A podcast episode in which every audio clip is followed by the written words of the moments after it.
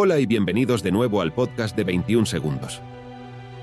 La vida comenzó en nuestro planeta tan pronto como hubo agua líquida. Hace unos 4.000 millones de años, la esfera incandescente que era la Tierra comenzó a enfriarse, y el agua pudo disolver los materiales allí presentes y experimentar poco a poco. Desde entonces, la Tierra no ha parado de moverse, y es lo que también pudo posibilitar la evolución de la vida. Hasta ahora la tectónica de placas solo se ha observado en la Tierra y no en otros cuerpos celestes.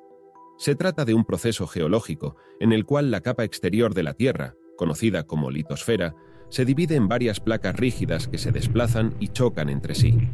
Uno de los factores clave es la existencia de una capa de material rocoso caliente y en constante movimiento debajo de la litosfera, donde por convección esta capa es impulsada desde el núcleo de la Tierra generando corrientes de material ascendente y descendente.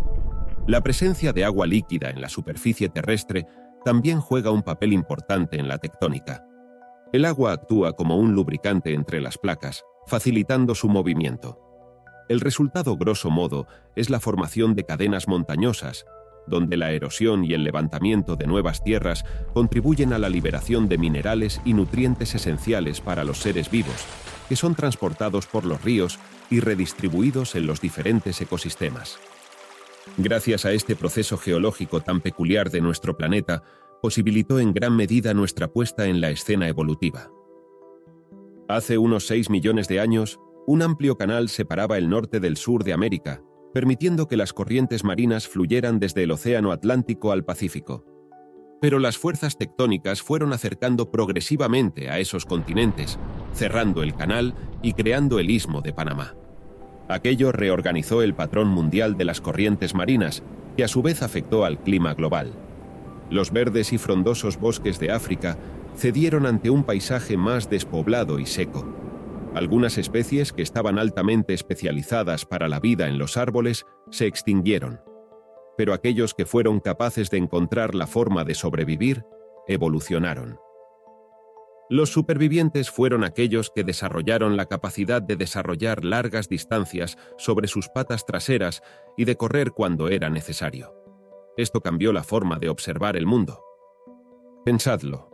Un cambio en la topografía de una pequeña zona de la Tierra a medio mundo de distancia desvió las corrientes marinas. Entonces África empezó a ser un lugar más seco, donde la mayoría de los árboles no soportaron el nuevo clima. Los primates que vivían en ellos tuvieron que buscar otros hogares y empezaron a usar herramientas y cambiar poco a poco el planeta. Sin duda, somos la especie con mayor densidad encefálica del reino animal, y ello tiene un coste energético tremendo. Solo nuestro cerebro consume el 22% de la energía total que necesitamos para vivir. Es de lejos el órgano más caro que tenemos. El segundo órgano, o más bien sistema que más energía consume en nosotros, es el digestivo. Los herbívoros se llevan aquí la palma, y además sus intestinos son más largos que en los carnívoros, pues digerir celulosa y fibras vegetales tiene un gran coste energético y requiere de una gran superficie de absorción. Nuestros antepasados más remotos, los australopitecos, eran básicamente herbívoros. ¿Cómo es que a partir de entonces el aparato digestivo se fue reduciendo a la vez que agrandando el cerebro? Algo tuvo que pasar para que parte de la inversión energética para digerir alimentos fuera a parar al cerebro, y eso fue un cambio y mejora de la alimentación. Recolectar alimento de los menguados árboles de África hace cuatro millones de años no era tarea fácil. Es posible que a algún australopiteco se le ocurriera utilizar una piedra no para romper los ya escasos frutos secos, sino para romper los huesos de cadáveres que yacían en la sabana. Y es que en el interior de esos huesos está el tuétano, compuesto de grasa muy calórica y nutritiva. Obviamente esto sería un comportamiento extraño entre el grupo de australopitecos, pero si algo hemos aprendido de los grandes simios es el aprendizaje por medio de una transmisión de conocimiento no genética, es decir, la enseñanza. Para no ser advertidos por los grandes depredadores de la sabana, los australopitecos debían adentrarse a por sus sobras cuando no estaban merodeando por ahí. Y ese momento era cuando el sol era tan abrasador que todos los animales se resguardaban a la sombra de algún árbol, es decir, al mediodía. Salvo los australopitecos, nadie más se atrevía a estar a esas horas bajo el sol en busca de carroña. Pero nuestros antepasados, debido a la menor superficie de exposición al sol por su postura bípeda, sí podían. Y no solo por eso, sino también por el mayor número de glándulas sudoríparas para enfriar la piel, cuyo efecto era más notable en la piel con menos pelo. Aquellos con menos pelo y más glándulas sudoríparas soportaban mejor el calor. Solamente tenemos que darle al play y esperar cientos de miles de años.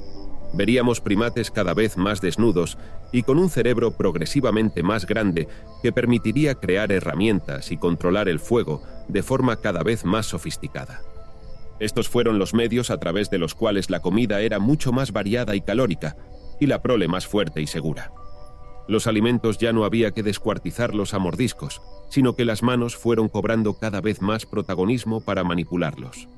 La parte posterior del rostro, el hocico, encargado antaño de destrozar y manipular la comida antes de masticarla y tragarla, se fue relajando. No se sabe aún si este achatamiento del rostro fue en parte o no facilitado por la bajada de la laringe. Es curioso porque eso es precisamente lo que posibilitó el habla. La postura bípeda para ver por encima de las hierbas de la sabana y no ser sorprendido por algún depredador, unido al alargamiento del fémur para optimizar cada zancada, hicieron que los primates de nuestro linaje se convirtieran en auténticos caminantes exploradores. La postura bípeda, por el contrario, tenía el inconveniente de estrechar la pelvis y con ello el orificio por donde salen los bebés. Estos nacían con el cerebro y el cráneo incompletos, literalmente hambrientos para crecer a base de aprendizaje.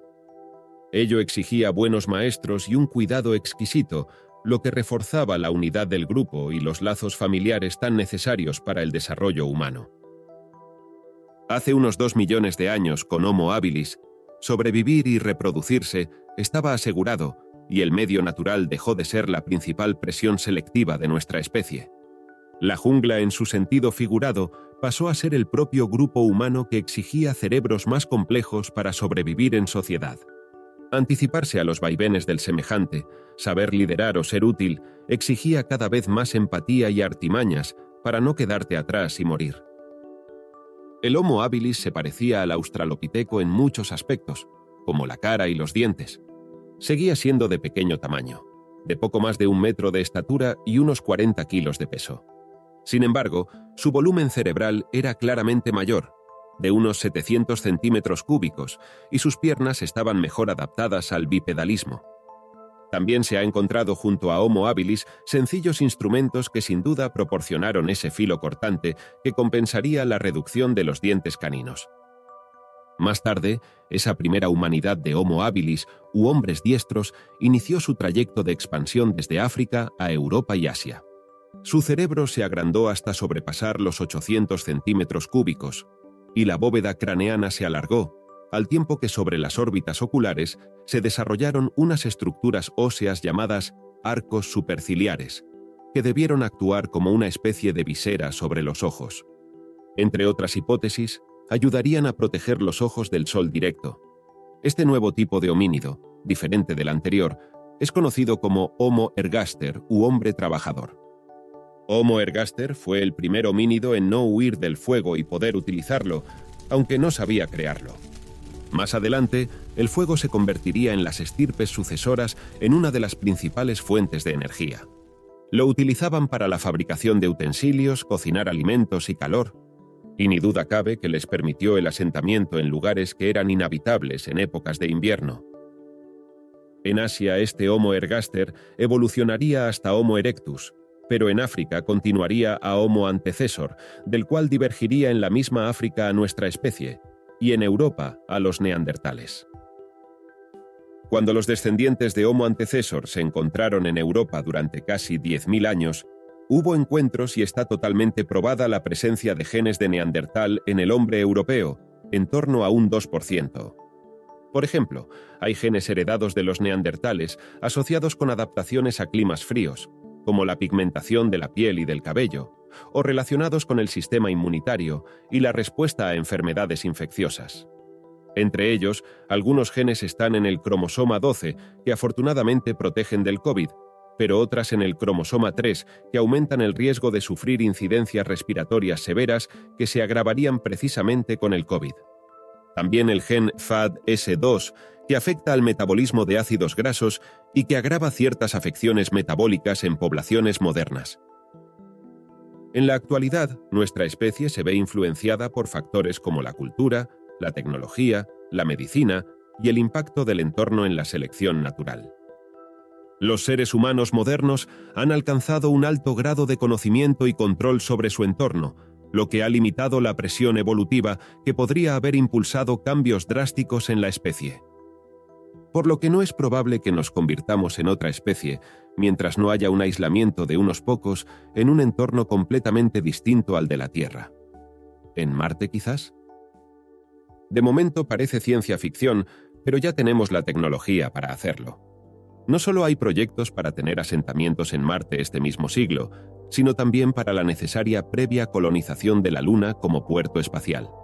Y digo necesaria porque urgirá abaratar esos costes interplanetarios y explotar el helio 3 como combustible casi infinito para la fusión nuclear.